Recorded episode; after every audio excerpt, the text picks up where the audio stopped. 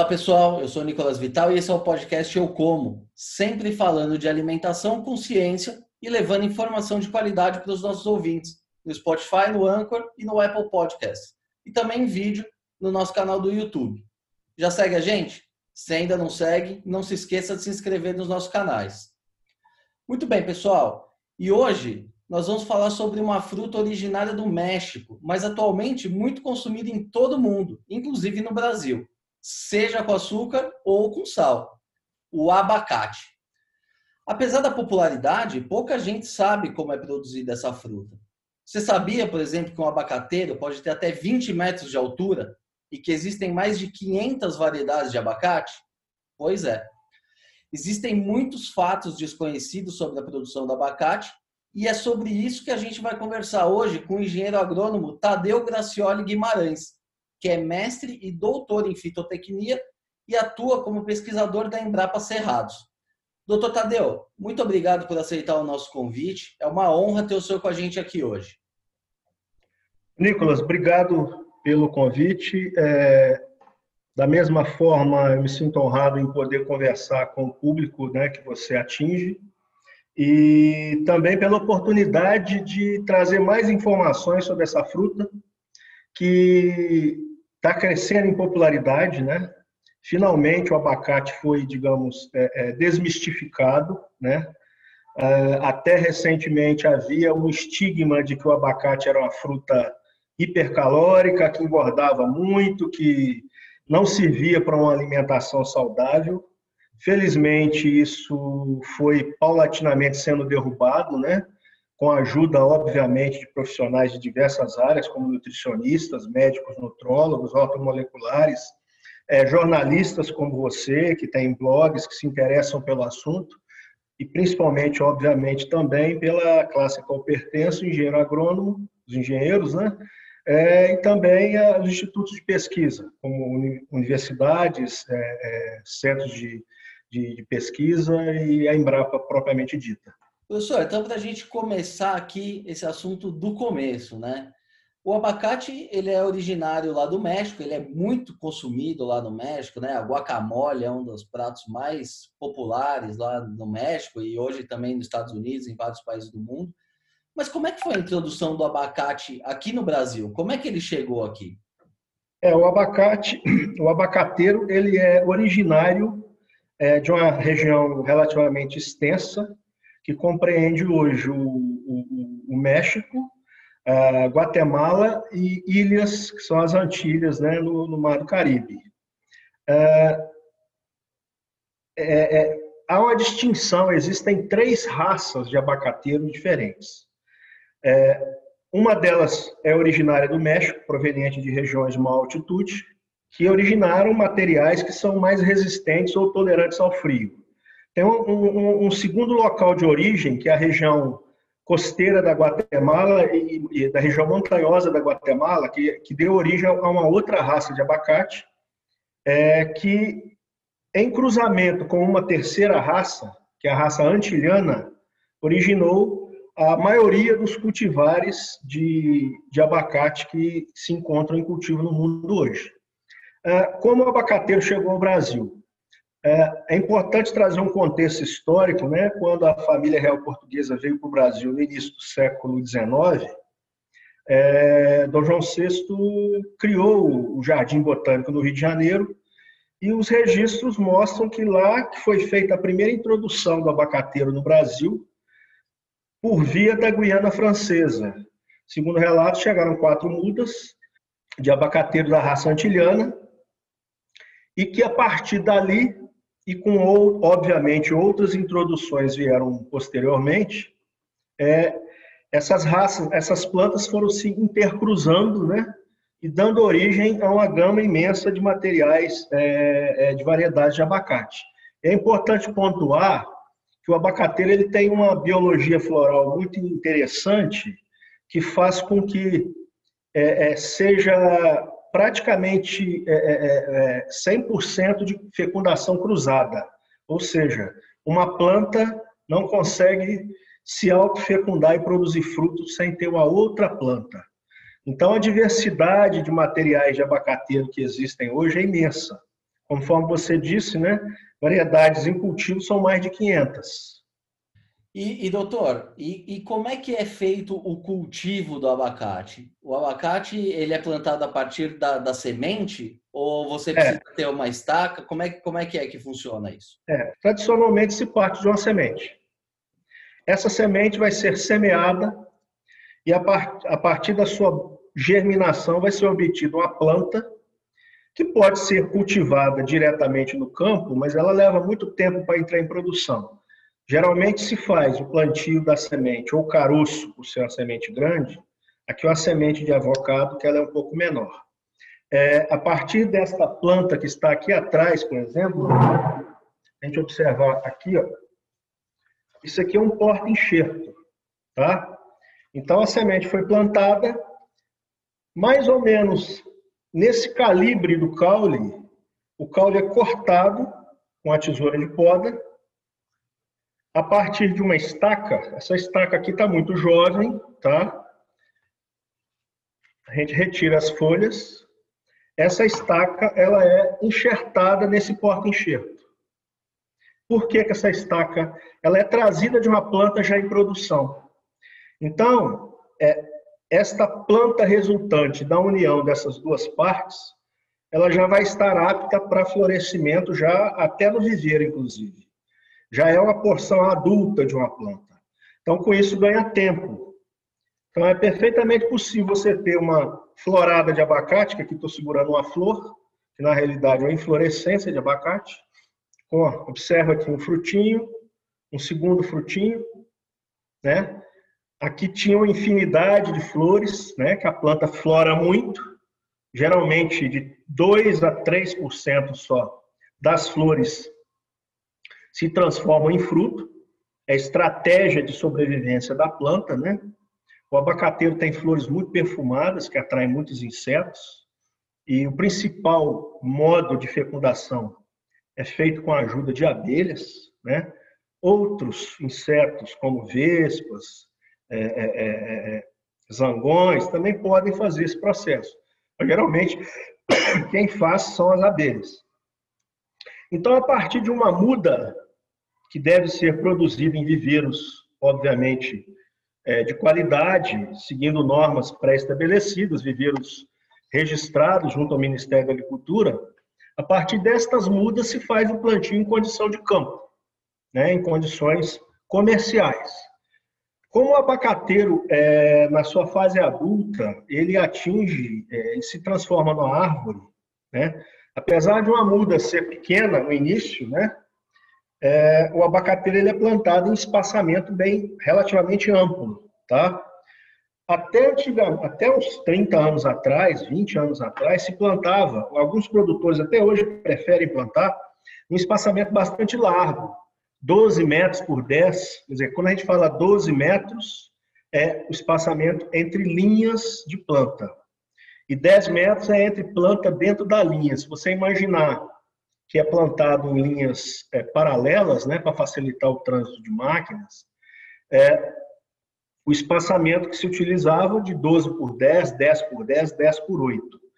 É, mais recentemente, com a finalidade de intensificação da produção, ou seja, se conseguir produção em volume de forma mais precoce, de facilitar trato cultural em algumas situações, e se conseguir manejar melhor as plantas, tem se partido para o que a gente chama de plantios mais adensados.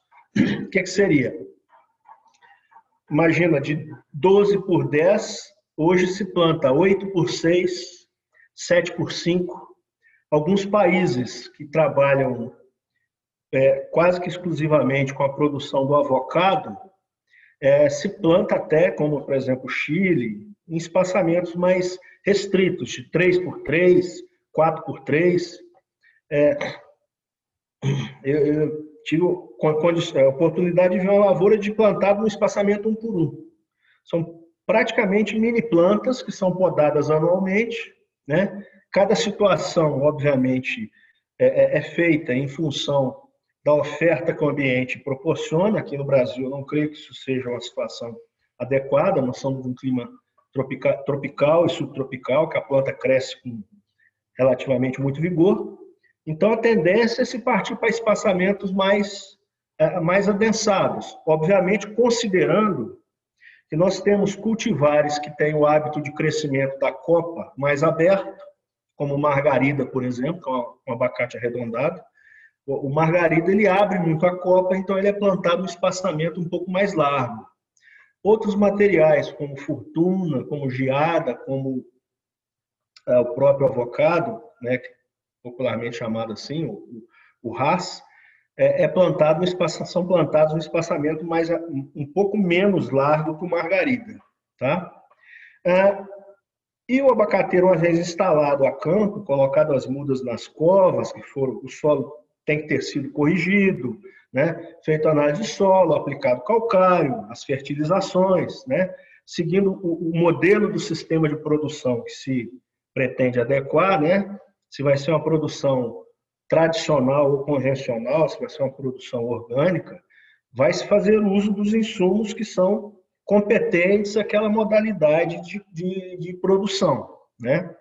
O abacateiro é uma planta é uma fruteira considerada relativamente precoce para entregar a produção. Né? É, com dois anos né, de uma planta bem formada, já se tem um início de produção, né, que não é aquela produção é, é, é que vai, digamos, pagar as contas, né, mas que é uma planta que com dois, dois anos já começa a entrar em produção, já tem uma certa, uma certa produtividade. Obviamente que a partir do quarto, quinto ano, que a planta vai é, atingir o seu potencial produtivo, né, a sua expressão é, é, é comercial é, é, ótima, né, e sendo conduzida a partir de então. E doutor, hoje quais são as principais regiões produtoras de abacate no Brasil? Qual é o clima ideal para a produção do abacate? É, o abacate é uma fruteira de clima subtropical. A própria origem né, da região de, de altitudes de entre 1.000 e 2.000 metros na Guatemala e acima de 2.000 metros no México, é, é, conferem uma exigência edafoclimática de temperaturas mais amenas. No Brasil, o abacate ele foi tropicalizado. Aqui surgiram novos materiais, por aquele, aquela hibridação natural que é o que acontece com o abacate, ele tem que ter fecundação entre duas, duas plantas diferentes. Então, nós temos aqui os abacates tropicais, que são esses de fruto maior, que tradicionalmente sempre fizeram parte aí da nossa dieta e da nossa gastronomia, e os avocados, que são frutos menores, cuja produção ela ainda está em processo de evolução no Brasil. Então, o abacateiro se beneficia de temperaturas noturnas mais amenas, né? E uh, a exigência térmica dele é de condição subtropical. Por isso, onde se concentra a produção de abacate no Brasil? Principalmente, existem três estados que são os maiores produtores. O primeiro deles, o estado de São Paulo, que domina a, a produção nacional, é, também por ser o estado mais populoso, que tem o maior potencial de aquisição. A cidade de São Paulo é um mundo, né? É, tem um, a maior, maior entreposto de comercialização de, de hortifrutigranjeiros na América Latina. Então, o estado de São Paulo é o primeiro produtor. Em, em seguida vem Minas Gerais e depois o Paraná. Outros estados, como o Espírito Santo, como o Rio de Janeiro, como Bahia, como Goiás, possuem condições climáticas adequadas e hoje, inclusive, existem é, produtores fazendo é, plantio já em condições totalmente tropicais, como na região Nordeste, que existe também demanda, né? O, o, a região Nordeste é um polo produtor e exportador de frutas. Então, a pesquisa está tentando né, e conseguindo, a duras penas, ainda tem muito que avançar, em, em, em conseguir produzir abacates, digamos, mais é, é, exigentes em temperaturas amenas, sob condições tropicais. É, eu acredito que, obviamente, para isso tem que ser feito uso de irrigação, né? Irrigação é fundamental, que é fornecimento de água à planta para conseguir trabalhar em condição de temperatura mais elevada, né? expressar potencial produtivo, ter qualidade de fruto e também trabalhar com espaçamento adequado, poda, uso de regulador de crescimento. Tudo isso a pesquisa vai aportar informações para se consiga ter sucesso nesse, é, nessa empreitada. E doutor, é, em termos de mercado, o Brasil hoje é, pode ser considerado um grande produtor de abacate. Como é que é esse mercado? A gente ainda precisa importar, exporta? Como é que é o mercado? É, veja bem, em termos mundiais, o maior produtor é o México. Né? O México, para a gente ter ideia, é óbvio, o, o povo mexicano ele foi, digamos, ele é uma mescla né, da cultura dos espanhóis que chegaram, se encontraram com, com os nativos, e o abacate já existia no México, sendo consumido desde antes da chegada dos conquistadores espanhóis. Então já era, é, já é tradicional, né? Quem vai, quem vai ao México vê é o tanto que o mexicano consome abacate sob as mais diversas formas, né? O México, você ter ideia, é o maior estado produtor de abacate do México, que é o estado de Michoacán, só esse estado produz mais abacate que o Brasil em duas a três vezes. Então, eles realmente produzem uma enormidade. Se eu não me engano, né, essas estatísticas são um pouco variáveis, né? Quase que um terço do abacate produzido no mundo provém do México. E que é também o maior exportador, porque está ali no, é, é, bem próximo dos Estados Unidos, que é um mega mercado, né? mas também a Europa importa, né? Japão, a China está surgindo como um, é, é, um, um comprador, importador é, é, importante. Então, o Brasil ele se situa entre os dez primeiros. Né? Tá, está havendo evolução, né? a própria população brasileira está consumindo mais abacate, a gente consome ainda pouco em comparação com outros países. É, deveremos aumentar isso, seria importante pelos efeitos benéficos que existem é, a partir do consumo do abacate. E o Brasil já está, é, é, é não é que já está, ele, ele já participava, mas está havendo, é, estão havendo iniciativas de exportação, inclusive de abacate tropical, né? Então o Brasil ele tende a ser né, um, um, exportador é, de pequeno para médio, né, no médio prazo. Né? A gente sabe que os mercados são competitivos entre si, né? E as exigências são muito grandes. Então, é, é uma situação muito, muito exigente do produtor, mas que é bastante compensatória. Né? Os bons produtores conseguem é, atingir é, os mercados externos. Né? Então, final, é, fazendo um resumo, é, o Brasil tem um grande mercado interno que é esperado que aumente o consumo, né? que possa absorver esse aumento na produção. Né? Muito embora a gente fique um pouco apreensivo, né? óbvio, está é, tá havendo um aumento na área plantada, né? Tudo isso vai se adaptar, o próprio mercado ele vai ditar as regras. Né? Isso é bastante comum quando acontece boom com determinado alimento, né? O alimento entra na moda, produtores começam a produzir mais. Então, aos poucos, o mercado vai se adaptando para chegar num ponto de equilíbrio. E, doutor, uh, o senhor citou logo na, na fala inicial a respeito do, do mito de que o abacate é, seria muito calórico, que ele contribuiria para a obesidade, enfim, mas isso já foi derrubado. Em questões nutricionais, como é que é o abacate? Ele é um produto nutritivo? Ele é recomendado? É preciso comer com moderação? O que, que diz a ciência? Olha, eu não sou especialista em nutrição humana, né? A gente trabalha com a parte de produção vegetal. Obviamente que essas características a gente tem que, tem que ter uma, um inteiramento, né? Pra, inclusive para dar suporte a, a, ao público o abacate, a composição química dele como alimento, nos permite dizer que é uma das frutas mais equilibradas que nós podemos ter na nossa dieta. O abacate ele é riquíssimo em potássio. Ele é dos frutos consumidos da forma fresca o que tem maior teor de proteína. Quer dizer, os frutos não são fonte de proteína, obviamente, mas o abacate ele se destaca dentro dentre dos frutos. É, ele chega a ter a 1,5% de proteína, o que obviamente é interessante até para os veganos, né? Então, estão sempre em busca de, de fontes de complementação na dieta. É outra característica importantíssima, o perfil lipídico né, do, da polpa do abacateiro, obviamente tem muita distinção entre variedades, mas ele é, apresenta características dos seus lipídios que são bastante benéficas, indutoras da produção do bom colesterol.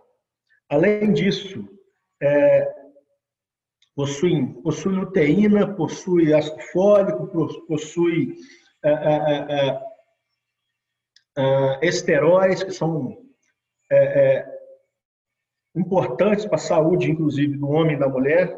Né? Algumas pesquisas mostram isso. E importante do, do consumo do abacate é que ele seja frequente. Né? É, se incluir na dieta com frequência. É uma fruta que tem uma multiplicidade de formas de consumo muito grande. Hoje se consome abacate na forma, vamos chamar de pastosa, né? pode se passar em pão, na torrada. Hoje tem hamburguerias que tem é, é, é, é oferta de, de, de, de, de, receitas de burgers com, com pasta de abacate, com guacamole, né? E a própria indústria hoje está partindo para industrializar e trazer algumas opções de, de produtos, né, de já quase semi-prontos ou já acabados, né? Hoje você consegue encontrar uma pasta base de, de, de, de, de, de guacamole pronta, né, para comprar. É, Existe já a indústria de, de óleo de abacate, que é sensacional, é similar ao azeite de oliva. Né? Você vai, por exemplo, em países que têm tradição no cultivo e no consumo do abacate, como Espanha, é, é, México, é, na, na, Califórnia, no Chile, você encontra nas gôndolas do supermercado é, o óleo de abacate, né? geralmente sempre próximo do azeite de oliva justamente porque ele tem propriedades, podemos chamar até de nutracêuticos, né? que fazem comprovadamente bem ao, ao coração, ao sistema vascular. E doutor, o senhor estava falando também sobre o potencial do Brasil, né? E aumentar a, a, sua produção, enfim, aumentar o consumo interno também. Claro que o, o mercado que vai regular isso. Hoje, qual que é o, o, o principal desafio para a produção do, do, do, abacate? O que, que impede essa expansão? É só o mercado ou existe, ou existe algum desafio tecnológico também que precisa ser superado? Olha, desafios tecnológicos são constantes. Né? É, os maiores desafios é, é estão calcados principalmente é, por ser uma atividade de, de investimento elevado no início, ou seja, existe um risco financeiro, né? E a parte de comercialização, né? É, para todo produto agrícola perecível, ela é um gargalo importantíssimo a ser considerado. Do ponto de vista agronômico, é, os desafios são desafios que hoje são controláveis. Muito embora se esteja sempre buscando otimização do sistema de produção. Né? Tá sempre, porque assim, o, o ambiente de cultivo das diversas regiões, os microclimas, é, a gente sabe que a agricultura ela interage com o meio. Nós temos pragas, doenças, condições climáticas adversas, tipos de solo é, é, diferente, não é qualquer solo que serve para o cultivo do abacate, isso é importante frisar, é uma planta muito exigente em arejamento do sistema radicular, uma planta que não tolera encharcamento, ela, ela é exigente em água, mas ela precisa de ter boa drenagem do solo. Então, existem muitos desafios relacionados à parte agronômica que hoje é, é, é, é são controláveis mas sempre existe a busca por melhoria. Né? É, nós temos o cultivo do abacate aqui, do ponto de vista comercial, de forma intensiva, é relativamente novo. Tudo isso traz desafios novos também. Surgimento da nova praga, uma condição, a busca por uma compatibilidade boa de porta-enxerto, que a gente mostrou aqui. É, o abacateiro ele não tolera também salinidade de solo, tá? Então, o manejo no dia a dia, é, ele é, digamos, uma, uma, um desafio constante. Agora, o grande desafio é posicionamento no mercado, é entregar uma fruta de qualidade, né? E é, é, é, condições né, de, de período de super oferta pode trazer um gargalo né, para alguns produtores, mas que por enquanto os preços têm sido razoavelmente compensadores. Né? Como toda fruteira, é, o produtor está sempre buscando conseguir obter a produção numa janela de mercado, ou seja, onde tem menos oferta. Né? O abacate é muito interessante, que, por exemplo, aqui em Brasília, no Distrito Federal, para citar um exemplo, trabalhando com cinco ou seis variedades diferentes, se consegue colher abacate de dezembro a julho. Então, é uma fruta que, que uma vez o produtor tendo um bom planejamento da sua, do seu empreendimento comercial, ele escolhendo, fazendo uma boa escolha de materiais, de variedades, comprando mudas de qualidade, ele tem condições de acessar o mercado durante uma boa janela durante um ano, tá? E com isso ele é, é, é pode ter uma rentabilidade é, ganhando inclusive na média, né? Ele pode pegar períodos de preço mais elevado, por exemplo, aqui nós temos o início de safra é, é, é novembro, dezembro, a gente tem um pico de preço. Então, é, quando entra o, o, abacate geada, por exemplo, é um abacate é, é, é de fruto grande, um pouco mais aguado, ele é próprio para fazer que a, gente, que a gente chama de milkshake de abacate, né, que é a vitamina de abacate, mas que tem preços muito compensatórios, justamente por pouca oferta. É um período que a gente pega entre safra aqui, que é agosto, setembro, outubro. Então, quem consegue pôr abacate cedo, no início da safra, ele tem um preço, ele consegue pegar uma boa janela de mercado. Então, acho que o principal é, desafio é conseguir vender. Né? Produzir, é, as universidades estão né, investindo em, em, técnicos, em bons profissionais, né? ainda falta, obviamente, né? Que pessoas que se dediquem, né? A gente falta um pouco de número, né? Temos bons profissionais, bons consultores, e a tendência é que a cultura expanda, né? Assim como toda a agricultura brasileira, né? O Brasil, o perfil é um, é, é, nós temos um potencial de produção aqui gigantesco, de culturas de clima temperado, clima tropical, né? E o abacate não é exceção. E, doutor, o senhor citou também ah, algumas pragas e doenças que afetam o abacateiro. Quais são as principais ameaças ao abacateiro hoje e como é feito esse tratamento? O abacateiro ele tem, eu costumo dizer que são poucas pragas e doenças que realmente é, são problemáticas, né? Isso varia de região para região, né? De sistema de produção para sistema de produção. É, existem é, fungos de solo, tá?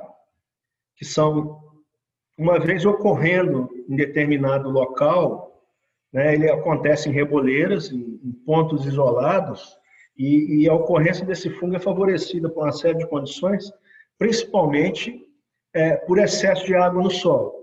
Então, é um tipo de, de fungo que causa uma murcha que mata a planta por completo. Tá? Então, a escolha adequada do local de plantio, com solo com textura adequada, vai favorecer bastante que você não tenha esse tipo de problema. É, o abacateiro, ele é, digamos, com relação a insetos, a gente tem, são problemas normais de toda fruteira. Você pode ter um pouco de, de ataque de abelha arapuá no período de florada, que ela rouba pólen, mas que não é problema muito sério. É, problema de vaquinha, problema de broca de tronco, ah, broca de fruto, né? que dependendo, tem locais que sofrem com isso, né? que é uma, é uma, é uma larva que ela parasita o fruto, que não abre uma porta, uma vez pode entrar uma gota d'água ali proveniente de chuva, vai entrar um fungo oportunista que apodrece o fruto. Mesmo que não aconteça isso, quando o consumidor abre o fruto, é, é, ele pode se deparar com, a, com, a, com, uma lesão, com um defeito, que vai fazer com que ele é, é, é, se sinta desestimulado a repetir a compra. Né? Então, são, são, são problemas de natureza fitossanitária que o produtor com bom manejo ele tende a controlar. O abacateiro até recentemente tinha, é, é ele está no rol das culturas com suporte é, fitossanitário insuficiente. É, mas recentemente, né, o esforço do Ministério da Agricultura com técnicos estão conseguindo direcionar é, produtos é, para controle fitossanitário que atendam a demanda da, da cultura do abacateiro. Tá? Em linhas gerais, eu diria que é, uma, que, que, que é uma cultura de desafio médio na parte fitossanitária. Uma vez se fazendo manejo adequado de solo, de boa muda, é, é, é, boa condução da cultura, né? É, é, os desafios fitossanitários são perfeitamente controláveis. Tá? Doutor, entrando um pouquinho agora no, no trabalho específico do, da Embrapa, né, e, e, também de outros institutos de pesquisa que trabalham desenvolvendo novas variedades de abacate, né? Que, que hoje está sendo pesquisado em termos de abacate? O que, que a gente pode esperar para essa cultura no, no futuro aí a médio e longo prazo? Toda a cultura agronômica, principalmente, é, seja ela destinada a consumo in natura na mesa quanto até commodity, é, sempre se busca novidade, sempre se busca é, é, é, atender mercados com grau de exigência diferenciada, né? E a própria evolução ah, da forma de consumo, hoje, por exemplo, a tendência é que as famílias sejam menores, que tenham pessoas solteiras morando sozinha. Então, existe também uma busca por frutos menores. Existe, hoje tem mini melancia né? coisa que não se via, não se pensava nisso anteriormente. No caso do, abaca, do abacateiro, o melhoramento, ele, é, a gente trabalha aqui no, no, na Embrapa Cerrado, a gente tem uma coleção que a gente chama de banco de germoplasma, que é uma coleção de abacateiros. A gente tem em torno de 30 materiais diferentes. A gente faz algum trabalho, nós estamos começando um trabalho de melhoramento genético. Nós temos algumas coisas interessantes. E, e novidades, é, geralmente se leva de 8 a 10, 12 anos para se ter um novo material, porque ele tem que se mostrar superior àqueles que já estão em, em produção, ou que pelo menos ele tenha um diferencial. Né? É, o que se busca muito fortemente na cultura do abacateiro é obter porta-enxertos que sejam que confiram boa produção na copa. Tá? Essa junção que eu falei do enxerto com porta-enxerto, é, existe, existem materiais que não se dão muito bem nessa junção. Então, existem porta-enxertos que trazem melhores condições de sistema radicular que faz com que a copa produza mais. É, é, outros tipos de porta-enxerto que são buscados, né, pesquisas sendo realizadas em Israel, na África do Sul, na, na Califórnia, no Chile, no México. Nós aqui também né, pretendemos começar é buscar materiais que tenham certa tolerância a determinadas condições de solo, e principalmente a esse fungo de solo, que é, que é um fungo do gênero Phytophthora, que ele é bastante destrutivo, e também porta enxertos que tenham é, certa tolerância ao estresse salino, que tolere, porque a fertilização, em, por exemplo, a produção em zonas mais áridas, por exemplo, vai produzir abacate no Nordeste, é, é uma região que você vai ter desafios em relação ao manejo da zona radicular, da irrigação. Outro desafio que sempre é buscado é se obter abacates com maior percentagem de polpa, por exemplo. O fruto do abacateiro, ele nos entrega em torno, na composição do fruto, se a gente separar casca, polpa e caroço, é, geralmente a casca é 5% do peso, o caroço em torno de 20%, 25%, e o restante em torno de 70% a 75% da, é, é, de polpa. Então, é, é, surgiu recentemente um material aqui no Brasil que despertou atenção.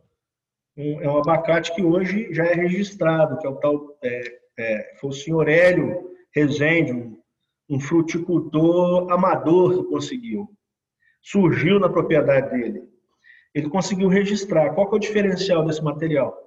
É que ele tem um caroço menor, consequentemente ele tem de 5 a 10% mais de polpa. Outra busca que a pesquisa está sempre perseguindo, outro objetivo, é, é ter sempre materiais com alto teor de óleo, que sejam produtivos é, e que se consiga ter uma produção é, é, um pouco fora da, do período usual de produção. Ou seja, é o que a gente chama de produção extemporânea. É, não é muito fácil isso. Não é muito fácil. Geralmente as variedades de abacate elas floram todas juntas, ou seja, a gente tem 30 materiais. Elas floram agora, julho para agosto. As variedades mais precoces começam a, a produzir, a, a, madurar, na realidade o fruto cai do pé, né? O abacate é um fruto interessante, ele cai verde do pé. As variedades precoces, quer dizer, todo mundo flora em agosto, mas as precoces é, são colhidas em, em novembro, dezembro, janeiro. As variedades da estação são colhidas em fevereiro, março, abril até maio. E as variedades tardias são colhidas em junho, julho, agosto. E o que é que diferencia esses materiais? As variedades precoces, elas têm um maior teor de água. São frutos maiores, frutos mais moles, quando amadurecem. As variedades tardias, elas são de polpa mais firme, como o avocado. Ela amadurece, mas a polpa não fica muito mole. Por que isso? Porque tem um maior teor de óleo na polpa. Então, os materiais ricos em óleo têm um período de construção na planta longo. Por quê? Porque a planta, para produzir óleo, isso tem uma demanda energética muito grande. Isso consome muito a planta planta se ocupa muito disso. Então, sempre se busca ter materiais com qualidades é, um pouco superiores e sempre buscando expandir o período de colheita. Né? Outras características que se busca, né? materiais de porte mais baixo, né? para facilitar os tratos no dia a dia, que você pode plantar mais adensado materiais que sejam mais, mais eficientes no uso da água, né? Também a gente está sendo a, a humanidade está sendo pressionada a usar melhor o recurso água, né? E a agricultura é um dos principais é, é, consumidores de água no planeta, se a gente puder, né, colocar assim. Então a gente está sempre em busca de materiais mais eficientes, tá? E outras características. Tem um abacate de, de casca amarela, que é, é, chamativo. Pode ser que tenha um, um segmento do mercado que se interesse por essa característica. Muito embora. A, e outra, ele é da casca amarela e da polpa um pouco mais amarelada. Então, é, é, é hoje tem muita novidade que o, que o consumidor ele busca às vezes não confere, não confere uma vantagem agronômica no campo, mas traz uma vantagem na gôndola do supermercado, né? Então é, é, é o que se busca hoje nos programas de melhoramento. Muito bem, tem muita coisa aí pela frente, então. Doutor, essa conversa aqui está ótima, mas infelizmente o nosso tempo aqui já está chegando ao final. Queria agradecer mais uma vez aqui pela, pela entrevista. Foi uma verdadeira aula aqui para mim e certamente para os nossos ouvintes também. Então fica aqui o nosso agradecimento e já o convite para a gente repetir essa entrevista aí com mais pontos aí em breve. Sim, é, foi, foi muito proveitoso, né? E estou à sua disposição para a gente continuar essa construção né, do conhecimento e da transferência para o público, né? É importante que quem acessa o seu canal no YouTube é, é, tenha a, o conhecimento do, do, de como funciona o sistema produtivo, né? Isso é, é auxilia na nossa aproximação, né? É, produtor, técnico e consumidor final, né? É bom também para desmistificar alguns pontos, né? E mostrar que, que a agricultura não é fácil, né? A agricultura é um, é um desafio muito grande, né? É um, um, eu costumo dizer que não é uma linha de montagem. Existem sempre surpresas que te pegam, né? E que tem, é, o, o, produtor, o técnico, o pesquisador, o professor, o estudante, tem sempre que estar em busca do conhecimento. E o que precisar de contar, né, da nossa parte, do, da Embrapa Cerrados, da Embrapa, né, que é a instituição que eu, na qual eu trabalho e represento, a gente está à disposição. É isso aí. Esse é o objetivo do canal, é falar sobre alimentação com ciência. Isso aí, pessoal. Ah, essa edição do podcast vai ficando por aqui. Se gostou da entrevista, não se esqueça de se inscrever, no, se inscrever nos nossos canais no YouTube, no Spotify ou na sua plataforma de streaming favorita. Aproveite e siga a gente também no Facebook e no Instagram. Lembrando que esse podcast tem o patrocínio da Crop Life Brasil e volta com a sua programação normal na próxima sexta-feira. Por hoje é isso e até a próxima.